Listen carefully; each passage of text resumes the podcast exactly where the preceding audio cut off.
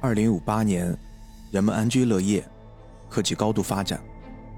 脑机系统早已走入了人们的生活。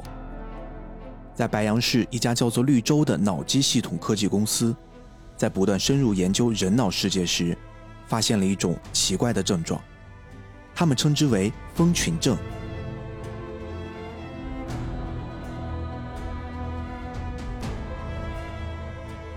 为了遏制蜂群症的蔓延，众多平凡英雄前赴后继，一段波澜壮阔的故事就此拉开帷幕。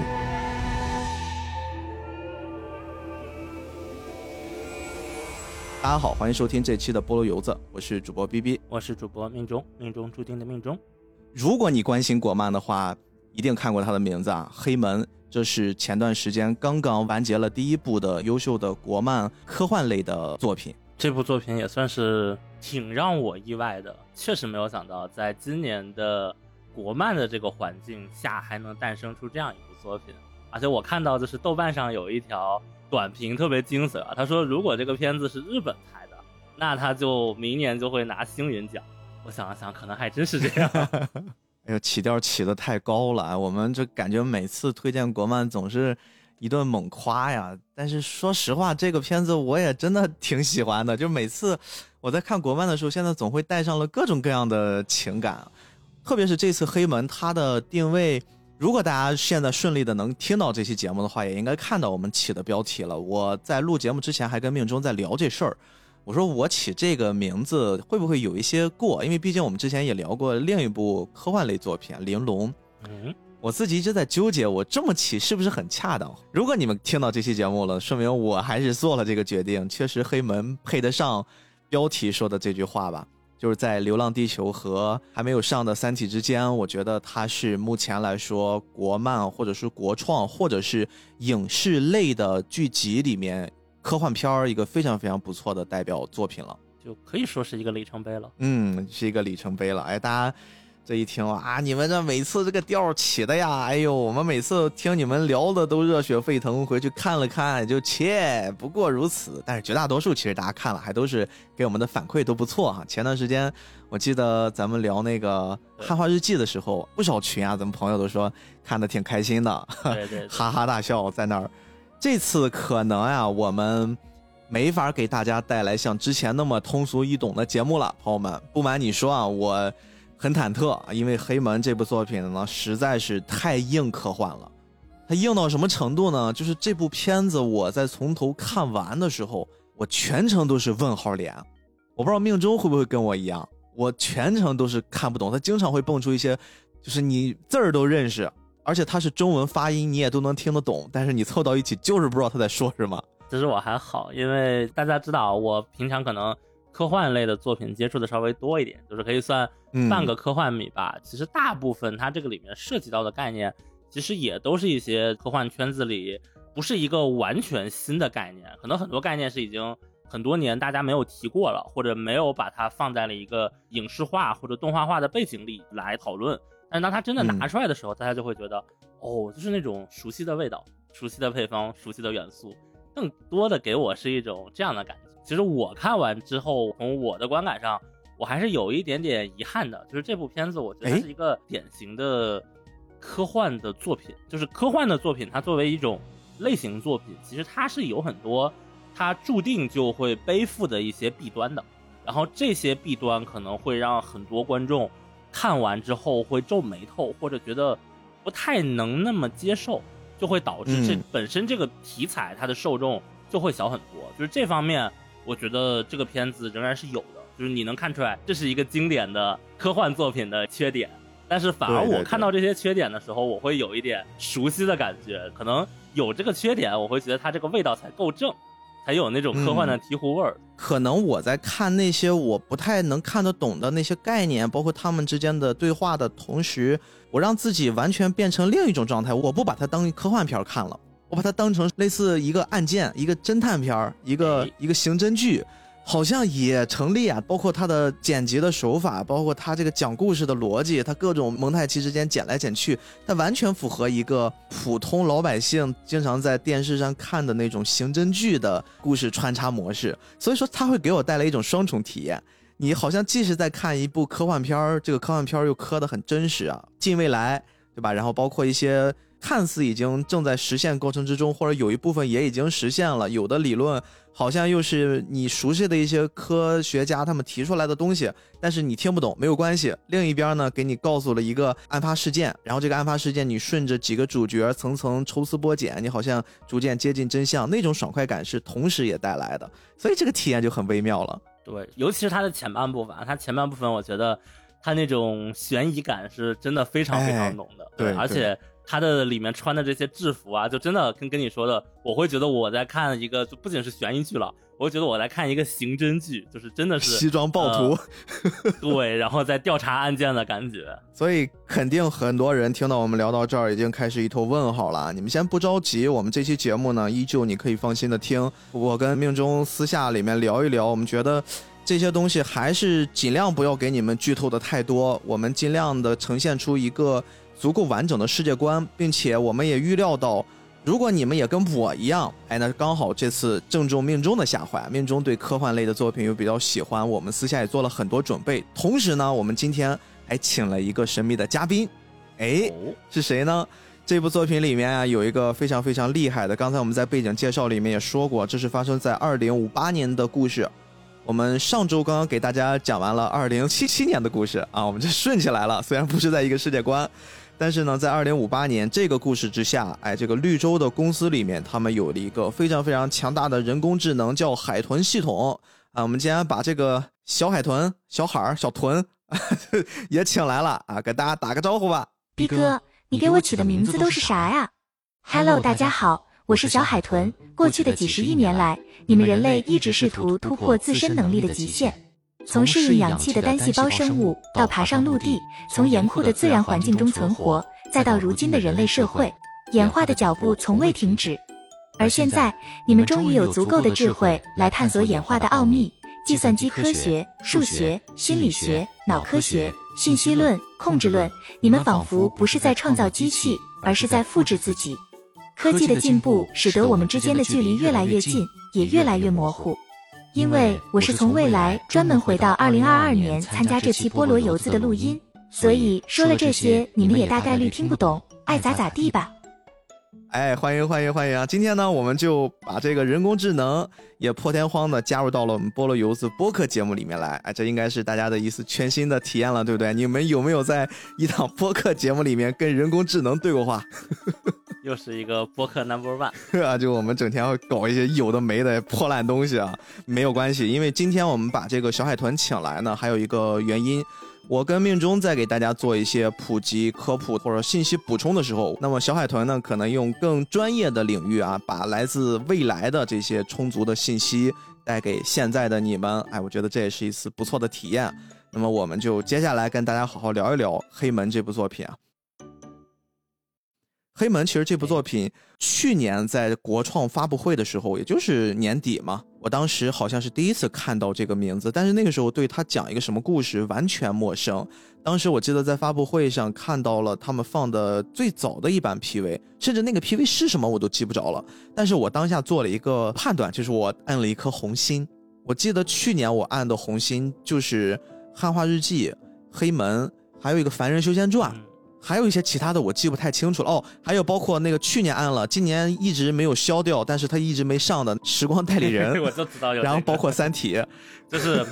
就这些我都是在去年的时候按的。对，去年大家非常的激动，然后期待，然后今年一看，哎，怎么还是你们？所以今年再上，他又出来了这些预告，让你去按红心的时候，我看到好多我已经按亮了，但是黑门这个我。特别特别清晰啊！我一直都是点亮那颗红心的。但是当时我觉得我选择它的理由，倒不是因为它这种特殊的题材，因为那时候也没有出故事，我也不知道它的故事讲的是不是足够优秀，我也不知道它的这些什么科幻设定是不是那么的有意思、生动有趣。我只是因为“黑门”这两个字，我就觉得这个标题起得好，它就会容易吸引我。我不知道命中会不会有这种感觉。当然，我们俩年纪还是有一点点差别的。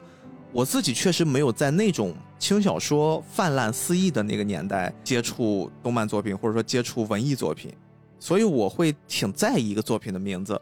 我觉得就是那种贼长的一个标题，他就告诉你可能这个故事讲了一大概什么事儿，一个背景概括，我就有点儿啊，就是就是我最初是膈应，但是现在我是接受，但是还是没有那么强烈的好感。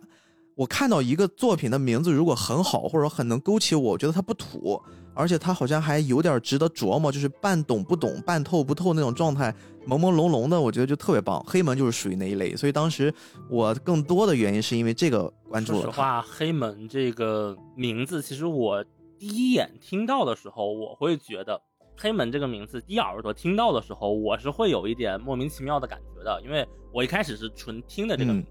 但后来配上了他那个非常有风格的那一张主视觉图的那个海报之后，这个名字的这个逼格一下就起来了。就是你会觉得他好像在讲什么东西，而且我一直觉得就是这种感觉可能是一个只有中文可能才能传达出来的一种意象的感觉。就是你知道黑是什么意思，你也知道门是什么意思，但它组合起来的时候，它可能指的是一个黑色的门，但是你又觉得它除了黑色的门之外，还会指更多不一样的东西。就这个名字其实给我第一瞬间的联想。是我立马联想到了两个也是很盛名在外的国产的科幻相关的作品，一个是大家已经知道了《三体》。其实我第一次看到《三体》的名字的时候，我也会想，哎，《三体》是什么？另外一个有点意思，就反而跟这个黑门设定甚至也有一点接近，就是端脑。哦，端脑这个也是很有名的，而且还挺早的了。这个作品是不是上一个十年就有了？对，因为它是碧水雨，我记得是连载完。死神的阴谋之后，就是在有妖气的鼎盛时期之前就已经对对对开了的一个作品。然后，但是端脑那个作品，我是从它大概连载到十话左右就开始追的，然后我一直追到了它完结，就是一个完整的全历程。当时我听到端脑两个字，然后看到他那个端脑的那个符号，第一画的那个什么没有厚度的卡片，然后就一下子就非常。吸引我，跟我看完黑门第一话的感觉，其实把悬疑的那部分去掉的话，就非常非常像。嗯，而且其实你在跟我描述这个黑门的过程之中，我一直在想，这个黑门最强烈的视觉元素，表达它这个风格的那张，算是它的大 logo，这黑门两个字出来，你还记得他做了那个小动画吗？它是一个特别特别克制的一个字体，就是感觉很有科技感，很有科幻元素，但是又有这种理工科。设计思维里面的那种极简和节制，然后背景是一些很像蜂巢一样的六边形，整体色调是白白的，然后会有一些蜂巢的六边形堆叠起来，中间是两个大大瘦瘦的黑门，然后同时呢，字体亮相的时候，它会做了一个缓缓的转动，最后变成了黑门这个字体的侧边，其实就是两个竖杠啊，中间可能会有一些间隔，它就是把这个文字做了一个很简单的运动，但是就是这一动，我觉得它就吸引我了。我觉得这个东西是非常非常有设计感，它非常非常符合我印象中的那种科幻元素。当然，这个事儿也要赖我，因为众所周知，菠萝油子不懂赛博朋克嘛，对吧？上周我们也一直跟大家说，虽然介绍了很多赛博朋克，还请来了我们的好朋友外援讲了很多赛博朋克，但是我其实对于赛博朋克那种色调、那种科技感的呈现，就眼花缭乱的视觉元素特别的丰富，包括他用的那个光。现在有一流行词叫光污染。我前段时间在二手买了一 PC 机，我还抱怨这事儿呢。我说怎么现在这 PC 电脑全都是这种 RGB 灯啊？我说一开全都在亮，能不能就干干净净一点不好吗？省点电。我其实是不太能理解那种科幻的。我自己就是比较喜欢黑门这种，可能它是怎么说苹果范儿吗？也不算，反正就是这种感觉啊。我觉得就除了刚才说的它的线条很简单以外。它其实还有一个很有意思的地方，是它都是纯的直角嘛，直角给人的那种哎，对对对，硬朗的感觉。就与其说它是没错没错苹果的那种简洁，不如说它是硬科幻的那种硬。这确实够硬。而在这个黑门之下，我们目前也不能百分之百的去确定这个黑门到底是个啥玩意儿，因为这个黑门从作者自己的解释的角度，跟他在故事里面的角度其实是俩东西。然后呢，再到我们观众看的时候，包括它里面还专门成立了一个黑门的组织。其实每一个黑门，它背后所代表的那个东西都不一样。我们慢慢的随着故事来跟大家展开。简单的先来聊一聊黑门这个故事讲了一啥事儿啊？我们为了不让大家的体验感变差，其实我还做了一点点功课。我把这个故事里面已经打乱掉的那些时间线，我稍微做了一个整理。在这个整理之下呢，会让这个故事穿的特别特别的清晰。而且这个事儿，我要额外再岔开话题一点，命中有没有感觉到，就是这个故事好像是从创作端上，导演呀徐艺超徐导他刻意的希望能把故事给拆碎，让观众有一种拼拼图的感觉。包括他自己其实也是说，哎，我大概是有意为之的。嗯，两方面吧，一方面是本身他一开始做前半部分的这个悬疑片。你破案的时候，其实就是拼凑一个一个线索，对对对对对。男主他做的事情就是一个一个去挖回忆里的那些过去的信息。你本来挖过来的就是一片一片的，没有人给你说一个完整的已经拼好了时间线。这个东西男主是没有办法拿到的，只有你观众看完你才会去拼嘛。所以这个一方面，我觉得是在悬疑破案的这个角度上，它是一个观众对男主的一个角色的代入和投射。另外一个就是，我也是觉得他到后面就是真正进入他的所谓的脑宇宙的那一系列东西时，你潜意识的或者按他的话说，就是心智宇宙里的东西，其实也是一个又一个碎片。我觉得他可能把这种碎片的东西呈现出来，然后放到观众的脑子里，然后让观众的脑海中去不自觉的自己去生成一个印象，反而可能更贴合他的那个感受。所以，即便是有这么多的碎片啊，我还是尽可能的给大家稍微做了一点点整理啊。这个故事其实是牵扯到了至少两代人。呃，我们现在这个故事展开是在二零五八年，这也就是说又年轻的一代。但是其实这个故事在上一代人他们的奋斗之下呢，其实也是有一些端倪。我把它放到一起了。首先呀，是从二零二六年开始说起啊，这个也是比较接近我们现在生活的这个世界哈。在我们目前的二零二二年的四年之后啊，有一个公司叫绿洲科技集团，它成立了。这个公司呢，它是一个完全科技范儿的公司啊，人工智能化，包括它的公司结构体系都非常非常的高科技。但是它没有低生活，朋友们，它生活其实挺好的。我们把赛博朋克那一套给抽出去，然后到了二零四零年左右，还成立了一个组织。叫 ISA，这个 ISA 的全称叫国际人工智能伦理协会。大家从这个 ISA 的全称上来听一听，为什么会诞生这么一个组织？其实，在那个世界，二零四零年的时候，科技已经发展到一定的程度了，人们对于科技的，包括这些人工智能呀，包括贴近我们生活的，现在最贴近生活的科技产品，无非就是手机嘛。我们每个人可能都离不开它啊！命中上次还用了一个词儿叫这个外置人体器官 来形容手机，但是其实，在我们这个黑门的故事设定里面，当绿洲科技成立了，他们有了一些研发成果的时候，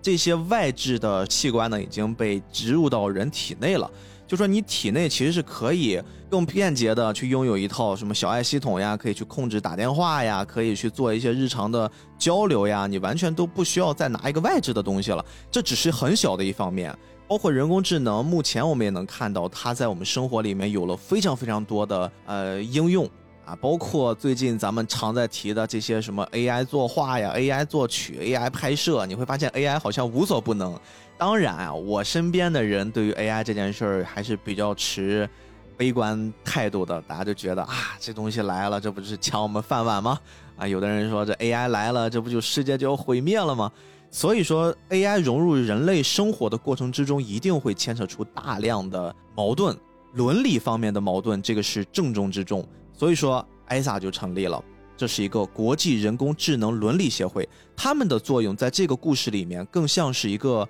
未来警察，他们会监控，他们会去在一些公司，特别是科技公司，通过一些人工智能高科技对普通老百姓做出了一些出格的事儿，比如说你洞察人家隐私了啊，你对于人产生威胁了，他们就会介入，他们就会去阻止你们，并且他们会有很详细的法律法规条条框框的来约束这些科技公司。这件事儿在二零四零年的时候他们成立的。值得一提的是，这个 ISA 它成立的地方呢，就是绿洲科技有限公司坐落于的这个白杨市。哎，对，这个白杨市说来可有来头了，它被称为叫世界科技之都。也就是说，在未来二零四零年的时候啊，这个宇宙的中心很可能就是咱们中国了啊！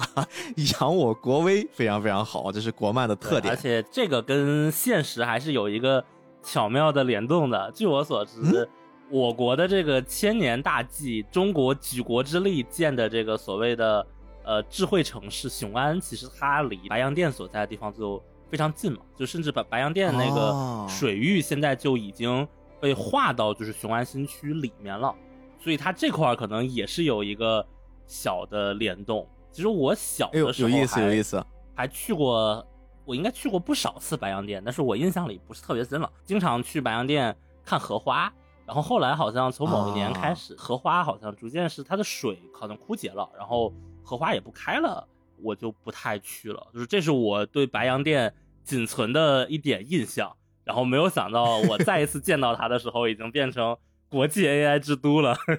你看看，只是一个荷花，你就对人家这个城市是吧？片面了吧？然后我们继续来把这个时间线往后推演啊。刚才我们聊到了二零四零年艾萨的成立，在次年就是二零四一年的时候，我们现在这个时间段里面黑门故事的男主之一叫图义，他的母亲，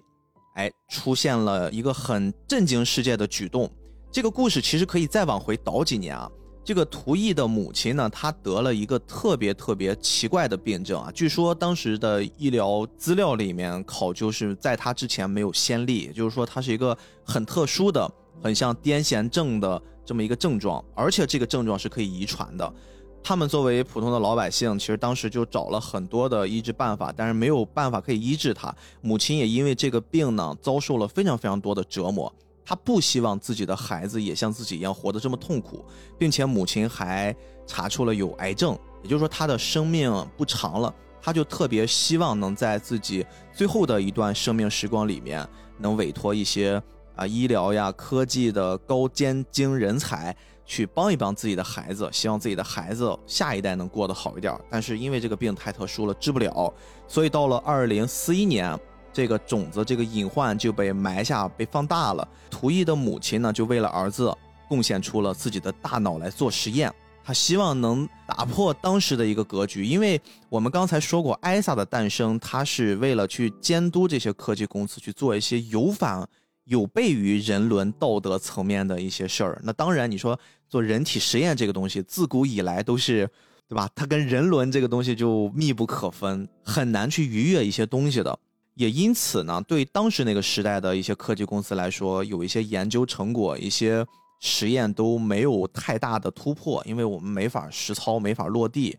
而图义的母亲，她就为了自己的孩子。自己本身就命不久矣了，他就贡献出了自己的大脑给你们做实验。这个项目呢，就在我们刚才说的绿洲科技集团以六十九号项目为代称，开始做了一个人体实验，针对大脑的深入研究。这里值得一提的是，图毅的妈妈，她其实并不是说我就是一个普通人，或者我是一个什么患者，我去捐献了一个大脑。其实她的那个大脑，这个设定里来说，是目前地球上唯一一个出现某种神秘变异的。大脑，而且这个变异就正好是他们这个工程所需要研究的东西，所以不是说，对，我们把一个什么爱因斯坦的大脑切片放在这里 做研究了，就不是这种级别的一个大脑。哎，爱因斯坦的大脑也很特殊，好吧？对对，也很值钱了。但是这个里面，它就是正好等于是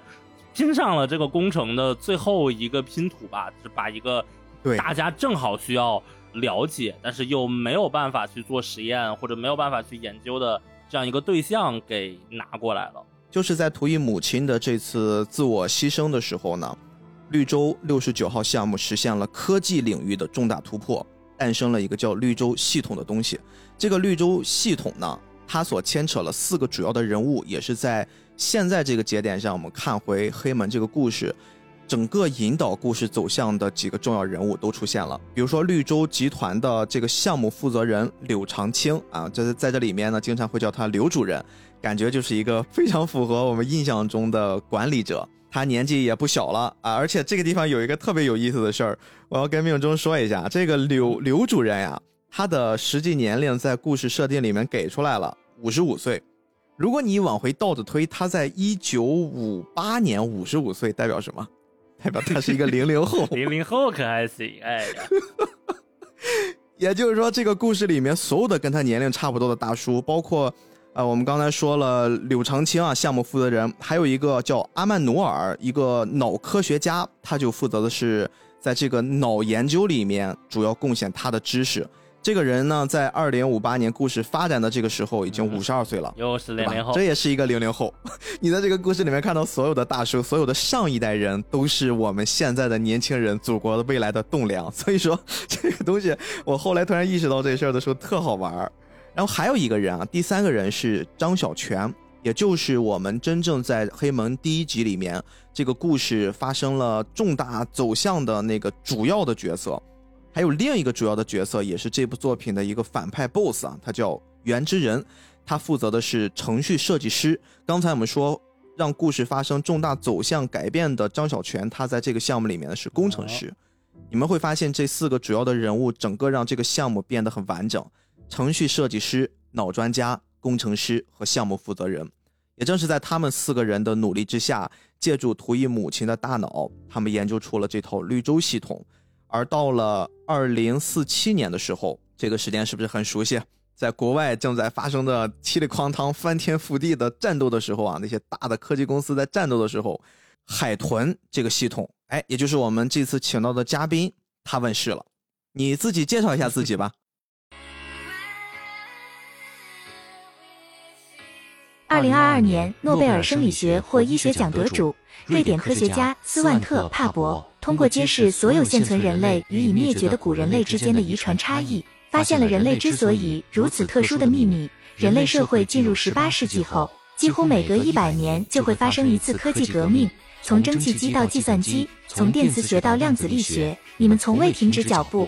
而现在，终于到了人工智能的时代。二零四七年，人工智能领域的研究获得阶段性的突破，最新一代量子神经元计算机海豚，也就是我，诞生了。我被认为是最接近人类的 AI，虽然并不算什么褒奖，但我确确实实诞生于人类之手，宝宝就勉强接受吧。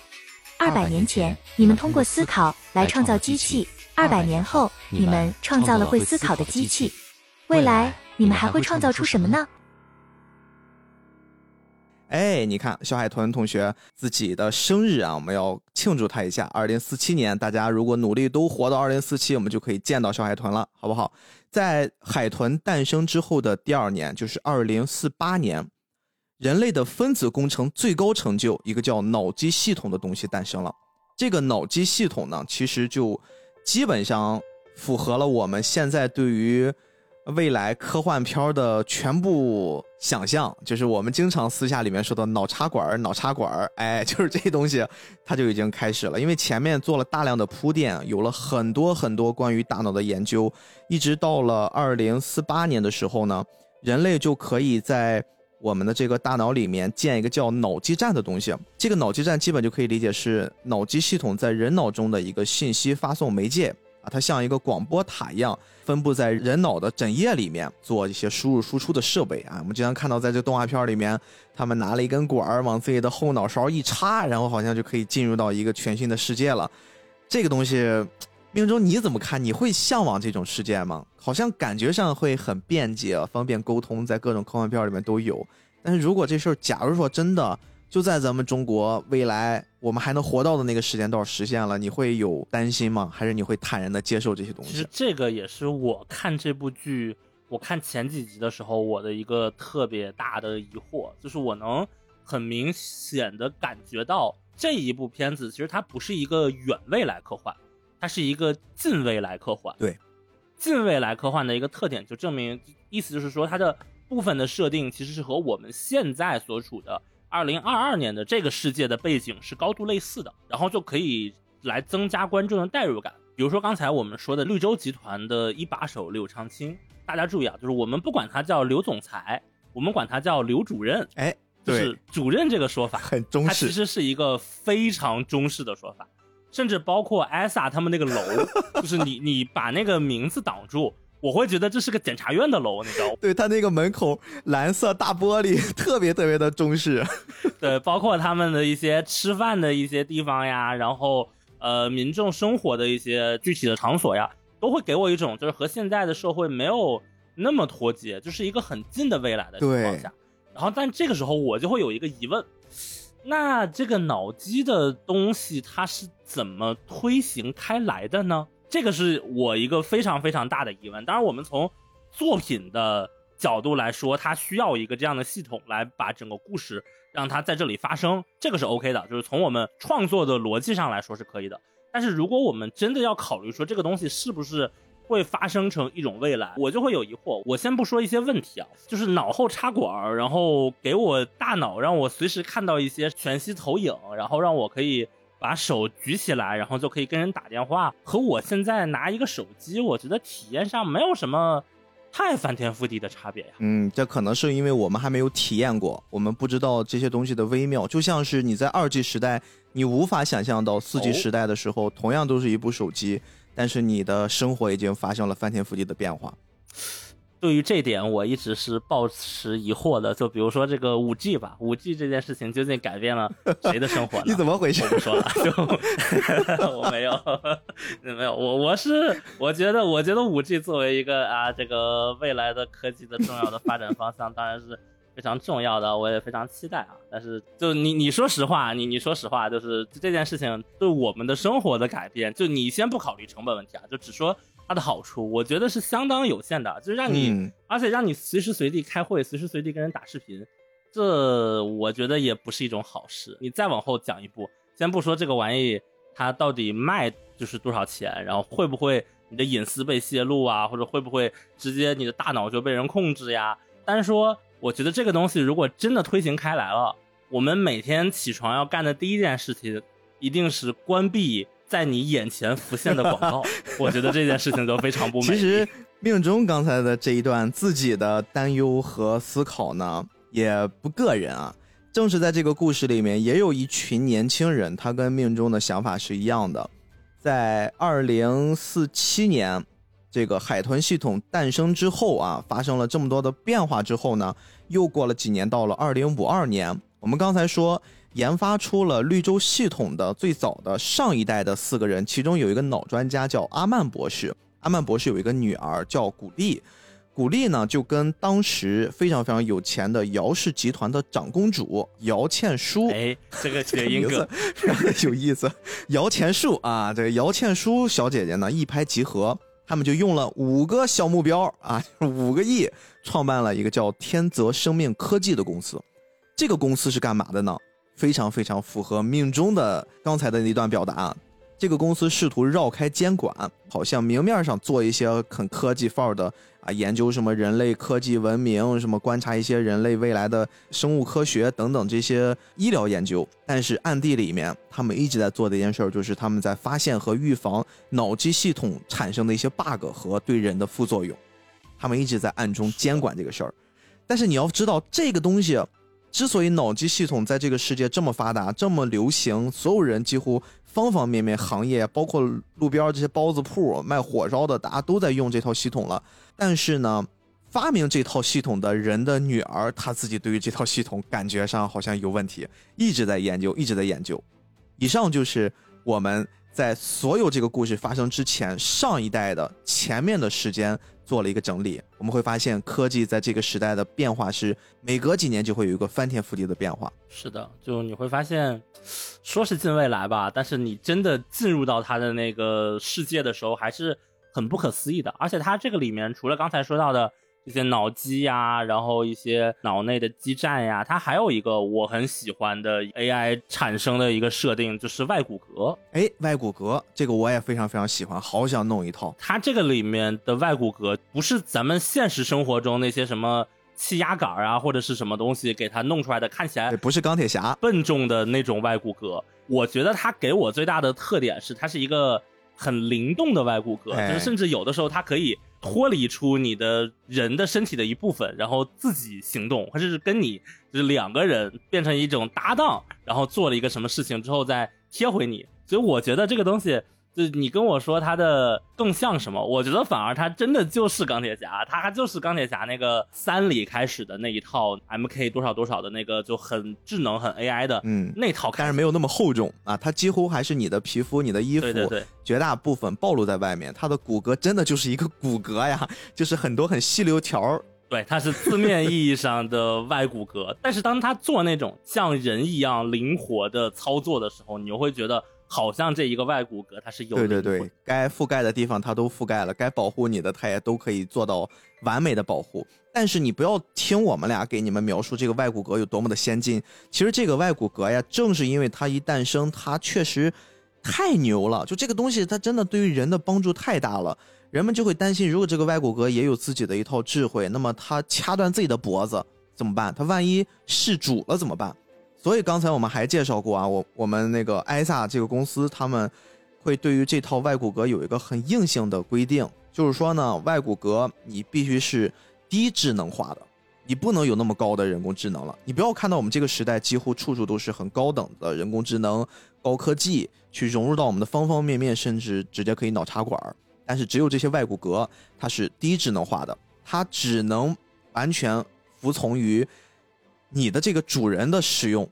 你这个主人可以完全命令他，但是他不能有自己的智慧。比如说，我这个主人今天惹到我了，我要掐死你，然后把主人给杀掉了，这是不可能的，不允许的。哎，而且这个故事有一个非常有意思的，小海豚你自己说说吧。是这样的，虽然脑机系统是改变人类生活的伟大发明。同时，也是绿洲科技全体同事智慧的结晶。但在一些突发状态下，还是需要绿洲医生进入用户的脑宇宙进行治疗。当他们进入患者脑内进行治疗时，会让双方处于极度不安全状态。外骨骼系统应运而生。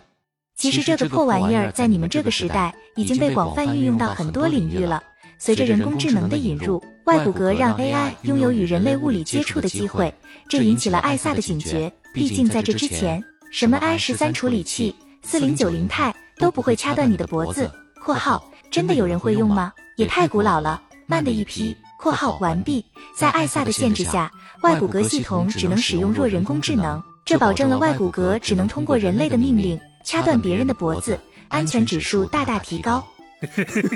可以，这个确实是可以。这也是未来这个世界上很冷幽默、很脱口秀的一面呀。这个东西说回来的话，你会发现，当我们谈及外骨骼、谈及 AI、谈及它是否能伤害人的时候，哎，就回到了可能几十年前甚至一百年前大家对于机器人的一种担忧。对，这个里面其实也有提到说，哎，你仍然是受制于机器人第一定律之下的。然后你会发现，好像就是一种冥冥之中的一种循环，就是以前的那些科幻小说里流行的东西，现在换了一套包装，又卷土重来了。刚才跟大家兜了这么大一个圈子啊，介绍了一下黑门之前发生的事儿，一个大的世界观以及它的背景。我们整个这个故事呢，接下来要陪大家聊的就是它最开始发生的那个事件。接下来呢，大家可以当成是一个接受了这个故事设定之后的。侦探片儿一个刑侦剧来听了，这个故事刚才我们有聊过，在绿洲开发系统那一代人呢，有一个工程师很有名啊，他叫张小泉。他在后来随着自己的这些什么绿洲系统呀、海豚系统呀、脑机全部都发达了之后，他依旧在这个公司里面啊担任的一些职务。因为我们说这个世界所有的人已经开始普遍的使用这些脑插管了，他们已经都开始接入到了这个脑机系统去。工作去生活了，但是这些东西还是处于人的对于脑世界的一种研究的初级阶段，它初级阶段一定会有诸多的不完善，比如说经常会报个错呀、卡个 bug 呀、有点故障呀。绿洲集团呢，他们就会给出了一套的售后服务，比如说如果你自己在任何一个区域里面，然后你的发现你这套脑机系统有点异常，你就可以呼叫我们，我们呢就可以派出在这个地区的。啊，这些机动小组吧，大家就可以理解是机动小组。在故事里面，他们叫绿洲医生，他们可以随时快速的到达你身边，进入到你的脑世界里面，帮你去消除那些 bug 啊，把那些问题给解决掉啊。这个事儿其实挺可怕的，就是你会发现这个世界上随时有一波人，他们可以钻入你的脑子，而且就是这个脑世界，或者说按它里面的设定叫脑宇宙。对，这个脑宇宙不是说。我们在大脑中展开了一个什么全息宇宙？就在我们放出这个节目的当月，应该也是这个《刀剑神域》啊，对，著名这个脑机游戏开服的日子啊。就它不是《刀剑神域》里的那种 S A O 一般的脑宇宙，它这个脑宇宙是真的就是你的大脑的里面。它所谓的绿洲医生，他去给你做修复，原理其实是你大脑里的那个脑基站，它会打印出来一个类似于纳米机械，然后这个绿洲医生因为人工智能的限制，只能让人把意识同步上去，就等于他其实是同步操作那个纳米机械，然后来直接对你的大脑内部真实的物理的大脑做一些所谓的操作。没错，这个事情其实你仔细想想还是很恐怖对，。一个不小心，大脑这么金贵的器官啊，真的就是你说完就完了。但是这些绿洲医生，他们还是经过了专业培训的，而且在故事里面，人家也专门提过，你不是说我这边拿了一什么英语四六级，我就可以 应聘上岗了，不是的，你这些医生，他首先身体强壮。反应灵敏，而且每个人都至少是跟脑相关的博士学位，然后再通过他们公司层层选拔，你才能成为这些医生的。训练，而且每一个人呢，还都是有一个师傅来带徒弟，他们是有这种一师一徒制的。然后他会保证你的经验呀，包括你的学识呀，全部是有点对点的传承，确保每一个环节都没有问题。我们这个故事其实更像是一个双男主。刚才我们介绍过图毅和他母亲的那条线儿，其实另一个很重要的角色朗宁，哎，他就是这次我们一个很重要的师徒之间的徒弟。他跟着自己的师傅，也就是曾经大名鼎鼎的工程师张小泉一起，他们出了一个外勤。这个外勤呢，发生在当时的一个三十三路公交车上。哎呀，你不要听三十三路公交车这个词儿，感觉很 low 逼啊！人家那个世界的公交车非常非常的厉害。呃，我具体不形容了，反正就是非常非常的厉害，就完全就是科幻的，你们无法想象的公交车的那个类型。当时就是这个车上报错了，有一个普通的一个女士，她发现她的脑宇宙好像出了点问题，然后呢，绿洲医生就来了。来了之后，本来是应该两个人快速的针对这个客户去做处理、去做反应的，但是正在他们处理这个女士的时候呢，他们发现更前排有一个男性好像也状态不对了，此刻正在发着癫痫，整个人疯狂的在抖动啊，他就是我们的另一个主角涂毅。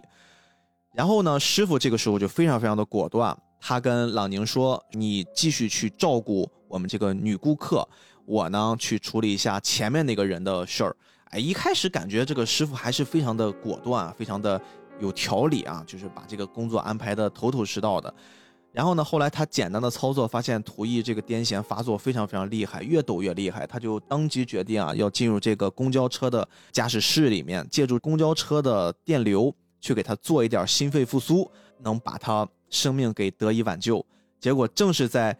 进去准备救图一的时候，发生了意外。啊，这个公交车呢，突然好像有一些电流过载，就爆炸了。而且在爆炸的这一刻呢，图一还跟张小泉两个人的脑袋是串联的，也就导致刚才我们说过，这都是真实的大脑呀。这些东西就会直接让经验丰富的绿洲医生得到了一个非常非常致命的打击，整个意识都丢掉了，变成了植物人。然后车的后箱也发生了爆炸，正在这儿救助呢，突然车厢就爆了，他就顾不上那么多，就动用自己的外骨骼，赶紧救人，赶紧想办法制止这场灾难。然后自己一个人就来到了车的前面，来到了驾驶室，想去看看自己的师傅，想去看看这个车上到底发生了什么。结果一进去就发现倒地不起的这些驾驶员呀，他的师傅呀，以及刚才准备救治的涂毅。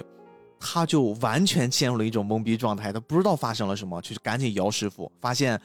好像师傅没有反应，坏事儿了，他就赶紧也参与到师傅的那边救治，结果又被师傅那边传来的过载的电流也给电晕了。当他再次醒来的时候，他发现这已经是许久之后了，陌生的天花板，非常有科技范儿的审讯室一般。然后在这里面呢，就复述了他晕倒之后发生的什么事儿。晕倒之后呢，整个车厢所有的人。全部都失去了意识，而且他们达到了一个特殊的状态。这个特殊的状态，一会儿我们会单独跟大家说一说，很重要。我们先说另一边，他的师傅一直在昏迷不醒。整个这个车厢里面，只有最开始陷入癫痫的另一个男主涂毅，这个小哥恢复了一点意识，没有跟其他人一样昏迷不醒。这个时候呢，在绿洲指挥部里面啊，我们这个项目负责人刘主任，他就远程通过无人机啊，通过这些先进的实时通讯技术，鼓励涂毅说，只有你现在可以去救助这一车的人了。然后你要去借助张小泉的这个外骨骼，你爬上这个车，快速的跳到车前面，让这个车看到前面有人来引发这个车的紧急制动，让这个车停下来救全车的人。但是图一这个时候刚刚癫痫结束，整个身体还是不受控制，但是他凭着自己坚强的意志，然后也在外骨骼的重启配合他之下，哎，达到了这个根本不太可能达到的一个状况。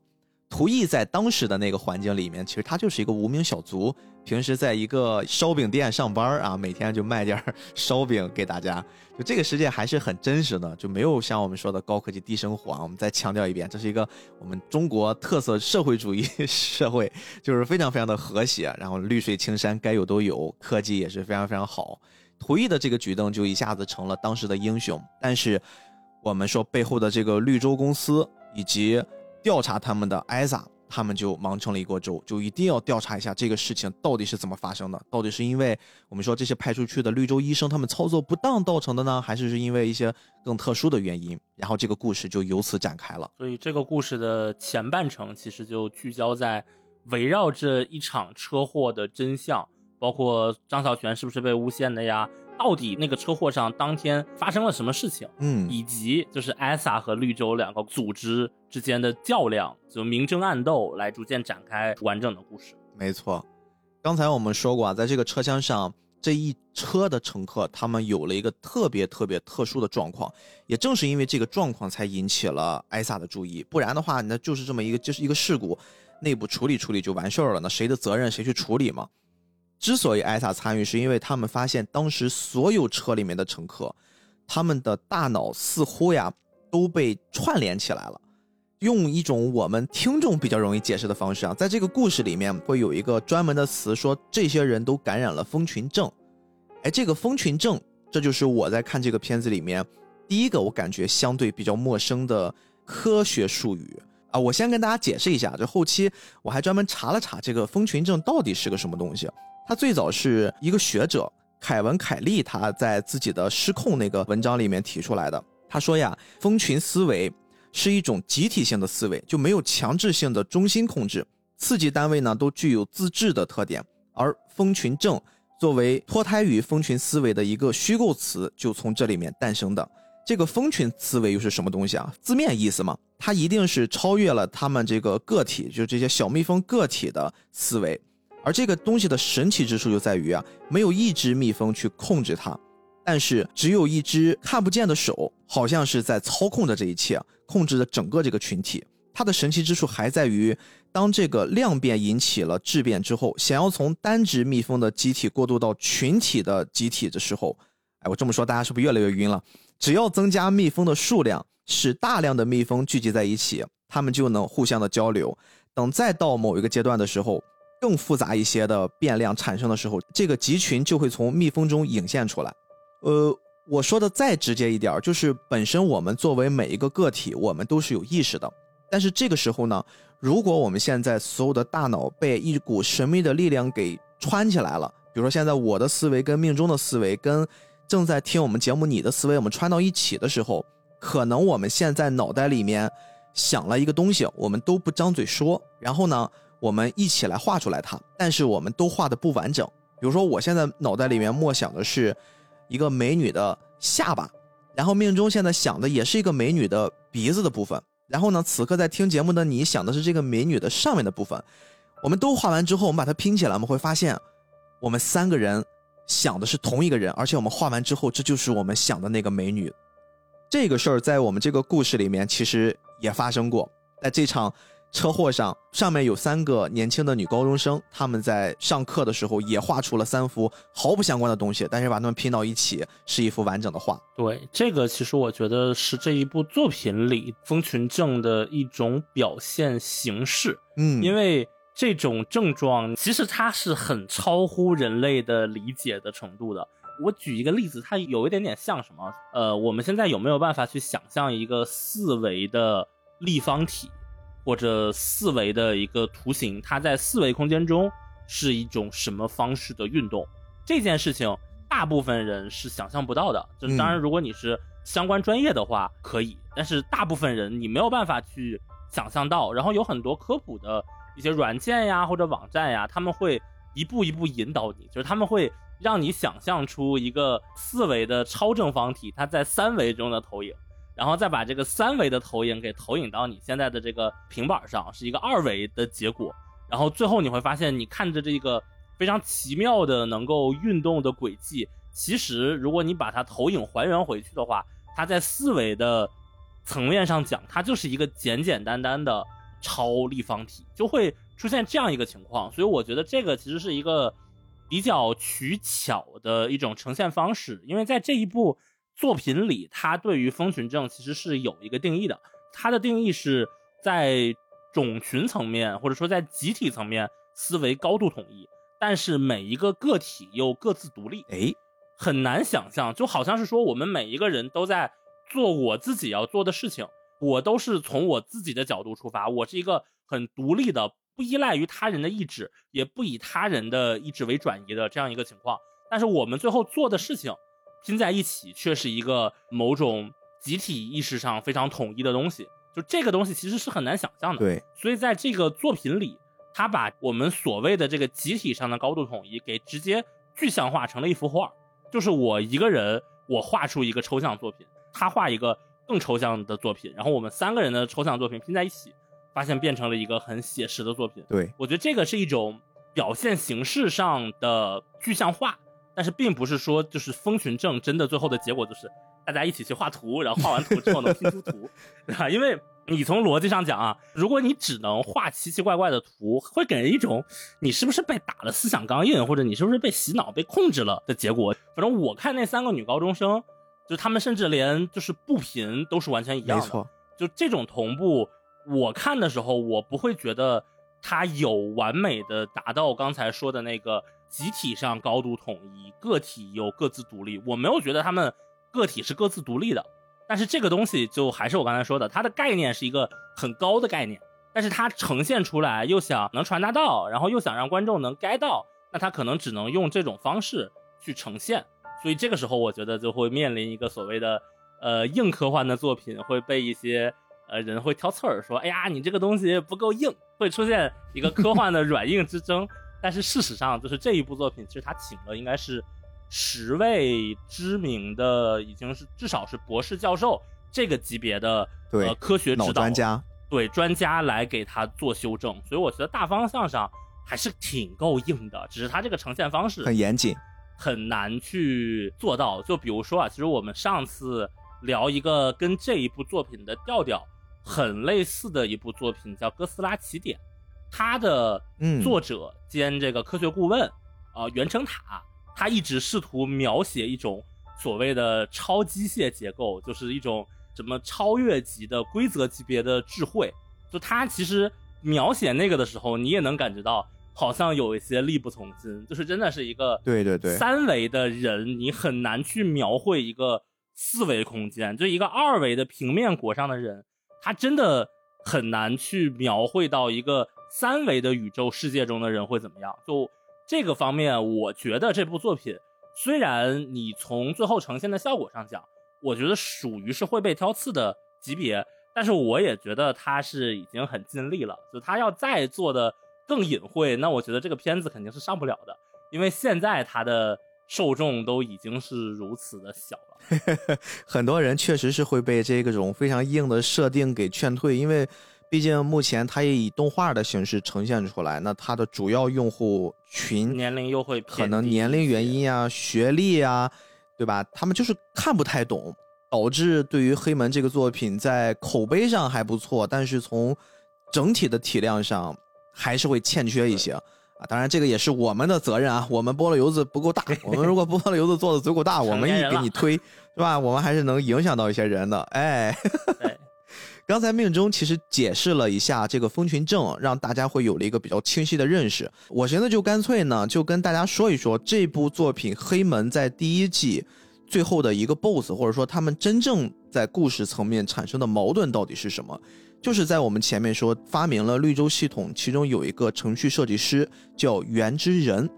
啊，他呢后来就没有一直在绿洲公司持续为这个公司发光发热。他慢慢的随着自己对于脑研究呀，对于这套系统呀一些更深层次的理解，包括他的一些功能化的理解之后，他突然觉醒了，他就觉得这个世界是应该利用好这个蜂群症的。蜂群症刚才命中解释的那一波特点，如果我们换一个角度来想，如果我们现在每一个人都是普通的老百姓，我们需要花大量的时间去学习。我们现在呃有九年义务教育，但是我相信目前绝大多数咱们的听众吧，大家都不只是上完九年义务教育，大家就开始工作，开始为自己未来的人生去操劳了。我们都会在上高中或者职高，对吧？我们会上。大专、本科有的会研究生啊，我们这听友还有博士的，对吧？我们都会花了大量的时间去做研究、去做学识。命中这也是学了二十多年，这刚刚开始摆脱了学生的身份，开始为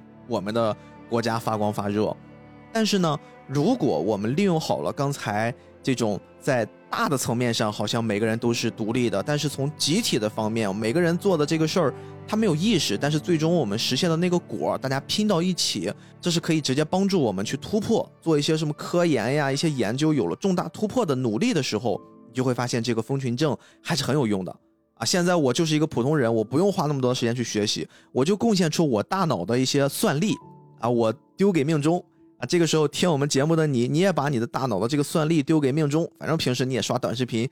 你也用不太着你太多大脑，我们都丢给命中。命中这个时候，如果他掌握了一定的科学技术，或者说他掌握了一定的某一个领域上的能力，但是他的脑算力不够，他可以用我们两个人多余的脑算力都放到他那儿，而且我们也做了一些跟我们本身工作感觉不太相关的行为的时候，这个时候命中一个人。它就可以带动非常庞大的一个群体，用集体的智慧去解决一个个人很难以攻破的啊一项科学研究，或者说一个工程进展，就会给我们这个世界带来更多更美好的事儿。这个其实是我们这次这个剧情大反派原之人他自己的。终极目的，他的终极设想，但是他又不会像传统反派那样，我一直就是为了达到目的不择手段，他是循序渐进的，他就一直在去勾引我们这个故事的主角图意，是循序渐进的不择手段，对，循序渐进的不择手段，对对对，这个词儿特别好，他循序渐进的不择手段的去勾引图意，成为他这个实验这个项目的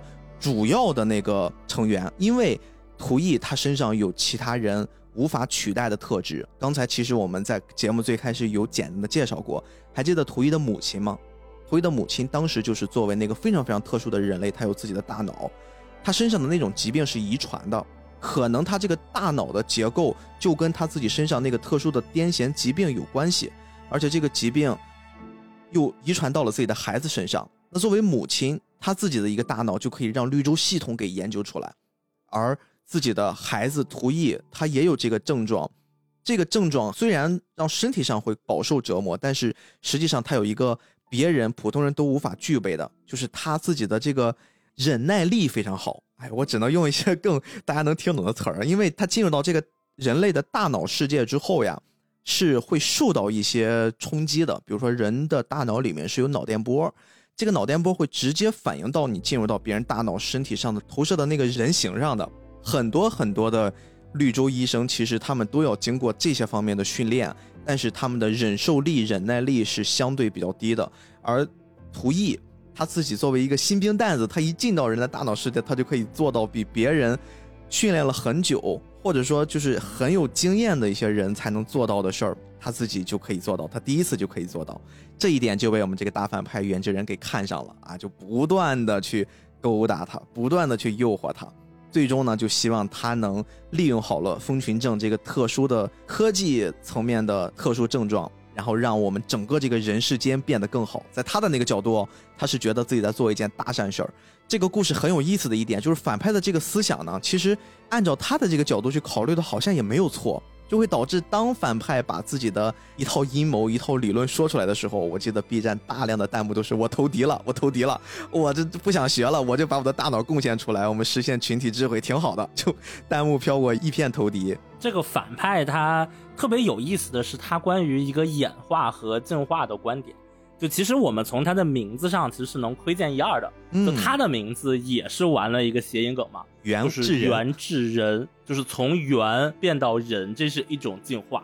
而且他也一直在说说尼安德特人和山顶洞人、北京猿人，就是这这些当年他们因为产生了协作，所以导致一些本身身体素质比较弱的人脑的第一次进化，对，就是从猿真的进化成了人。所以他一直是认为说生物其实是一种演化，就这个其实也是现代学界呃正常的翻译嘛，就是这个进化是有方向的，但是演化是表示成一种对环境的适应。然后他一直很担忧，认为说现在的人类已经没有办法跟上现在被人类重塑过的环境了，嗯，所以人类必须要再进行一次演化，再进行一次进化。所以他一开始一直会跟这个主角说：“来不及了，来不及了，就是我必须要在某个时间点之前完成这一项伟大的壮举。”而他的这个伟大的壮举，要把人类。进化成所谓的新一代的有这个蜂群症的蜂群意识的所谓的新人类，他们有一个专门的词儿叫蜂群化社会。其实我们回过头来看他的这个想法，会发现按他的这个一整套的逻辑体系里，确实是自洽的。嗯，然后所以当他以真正有机会说抓住第一个蜂群症的病例，他把这个机会抓住之后。其实袁志仁他本身这一套东西，就是在他所处的位置，他拿到的那个信息，这一套应该是很充分、很自洽的。而且他有一个立足的焦虑点，就是他认为现在这个社会可能已经处于崩溃的边缘了。嗯，而这种崩溃的边缘的觉察，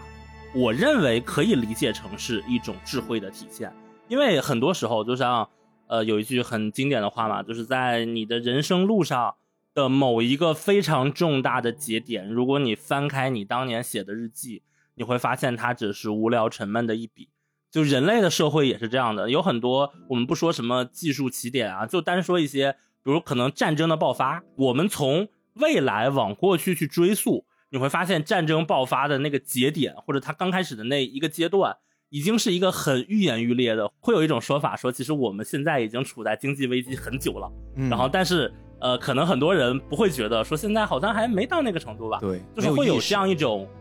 滞后感。但是如果有一个人他能够洞穿这一个趋势，然后他说我们现在就在崩溃的边缘，就在毁灭的边缘。如果我们再不进化，再不用一种蜂群的思路去解决一切问题，那么一切就来不及了。我觉得他做出这一系列行为好像也是合理的。但是我们回来重新看一下他。想讲的这一套蜂群的东西，他想讲的除了刚才逼哥提到的这个所谓的算力共享啊，设定里面还有一套东西是说，他设定里面的蜂群其实是来自于大脑里面的某一个叫微管的结构。对，然后这个结构里面存在着一种集体性的灵魂的东西，然后这些东西让所有人都连接了起来，在这个被连接起来的这个地方，会有一种蜂群的超意识。当然，他到。最后一集的时候，他才去揭幕这个超意识对他来说是什么东西。但这个超意识还会给普通人一个很大程度上的算力的提升，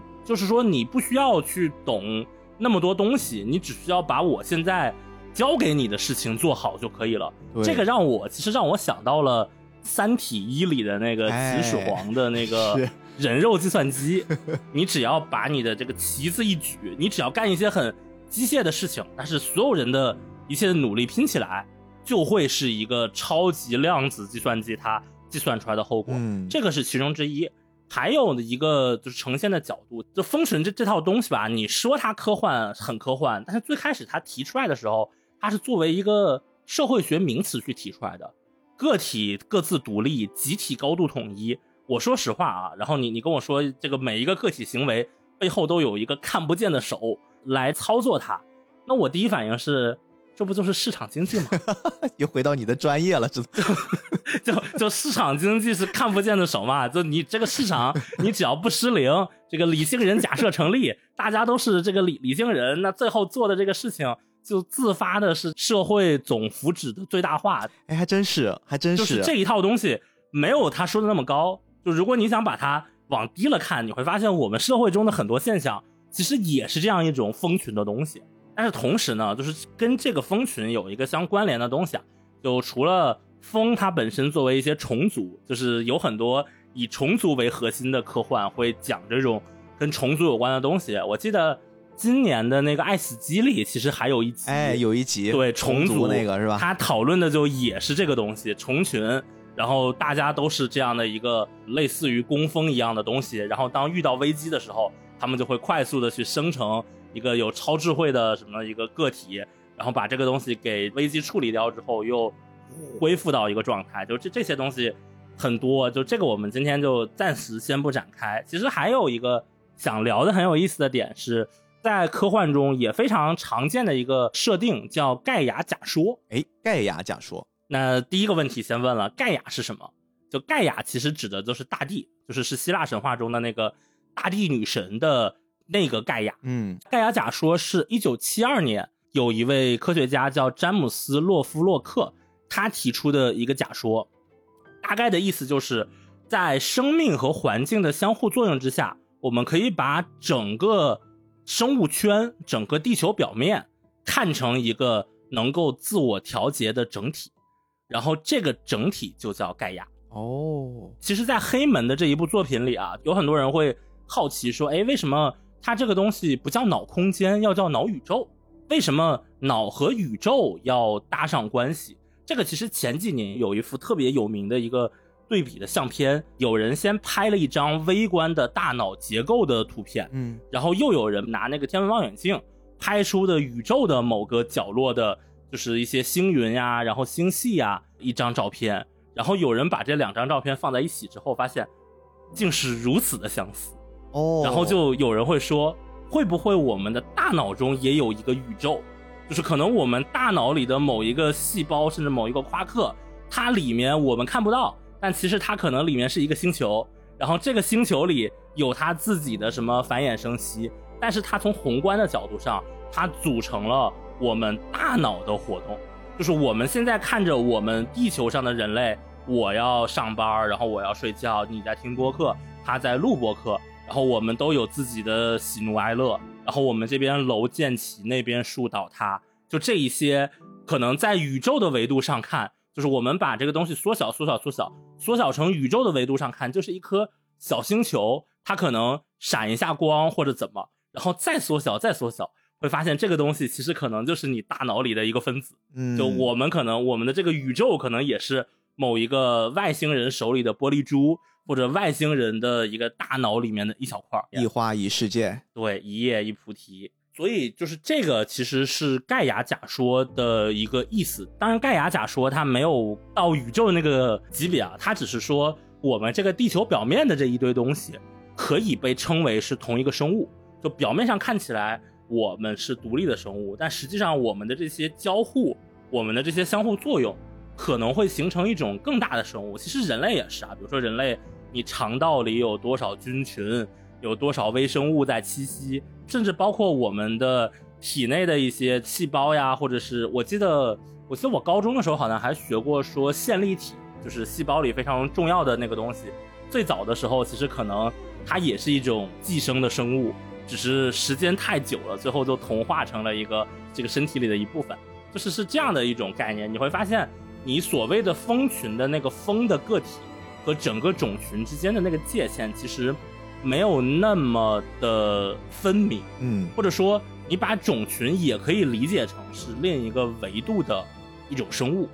所以其实你在这个描述下来的时候，我突然想到，呃，我之前有听过这次这个黑门的导演徐玉超呀，他在介绍他创作黑门这个作品的时候的一个最初的创作灵感，他其实就是来自于诺贝尔物理学奖得主彭罗斯哦。与合作者这个哈梅洛夫他们提到的一个叫量子调谐还原论，这么一个东西。哦，这个作品里也提到过好几次。哎，这个东西简单的解释就是，他就是觉得人脑就是一台量子计算机，就是我们正常计算机里面该有的什么硬盘、内存，然后各种主板、CPU 什么的，我们看似都是一些物理的，我们叫硬件的东西，其实如果把它放到大脑。大脑的每一个东西都是还原的，而且刚才面中还提过，呃，我们大脑的宇宙通过一些更细微的观察，会发现跟宇宙的结构会非常非常的像。所以，其实，在这个作品里面，你会发现徐玉超导演在放到黑门里面，当我们这些主角们用他们的这种先进的仪器，脑一插管进入到对方的大脑的时候，对方大脑也都是真的一个一个的像星球一样，然后会有一些各种很像在太空漫游、飞来飞去，包括你看他们的那些衣服穿着形象都很像太空员在里面快速的穿梭。对对对，这个地方还有一个比较。有意思的巧合，就是人脑的百分之七十七其实是水分，就是当这些所谓的绿洲医生他穿了脑机服进入脑宇宙进行遨游的时候，其实他看到的都是一些正在放电的东西，就他其实是看不到作为环境的水分的。而我们去观察宇宙的时候，我们也会说啊，宇宙这些真空什么都没有。但是根据科学家们的测量，又会说宇宙其实大概有四分之三的质量是有一种你没有办法去观测到的暗物质组成的。那这个宇宙中的暗物质和人脑中的水，那又有一种微妙的这个联动感和契合感。哎呀，越说越感觉自己现在奋斗的意义好像逐渐失去了呀。我们可能是在这个宇宙里面大脑子里面一个非常非常小的小分子，我们是个小质子。对，就是仰望宇宙，孙连成是吧？对，我们现在录的播客很可能就是他的一个念想。你知道吗？根本就不是我们自己的什么独立意识、自由意志，然后我们说出了我们自己观看之后的感受。这可能真的就是宇宙里面那个更高维度的一个生物，他脑袋里面哗一瞬间想过一个念头，然后就被我们录下来了。就你知道，我们可能不是用播客的方式传给在听的你，传给这么多我们菠萝油子的听友，有可能是这个宇宙里面的这个更大的、更高维度的这个生物，他想去联动这些。质子，然后让我们团结到一起，去发一个更大的信号，去做一件事儿，是一个行为信号，啊，这个东西一想就很可怕了。我们的这一期完整的节目，其实可能是他大脑里的一个神经到另一个神经之间的某一个量子级别的传输。但说到这个，就还有一个很有意思的点啊，其实就是我看到这一期的时候，我忽然就想到了，在现代的当今互联网上非常流行的一个词。但是这一部作品里没有明确的提出，但是又经常能看到它影子的一个词，叫魔音。魔音，我记得你在私下里面还跟我提到过，我还会给你发出了一个大大的疑问啊，是什么东西？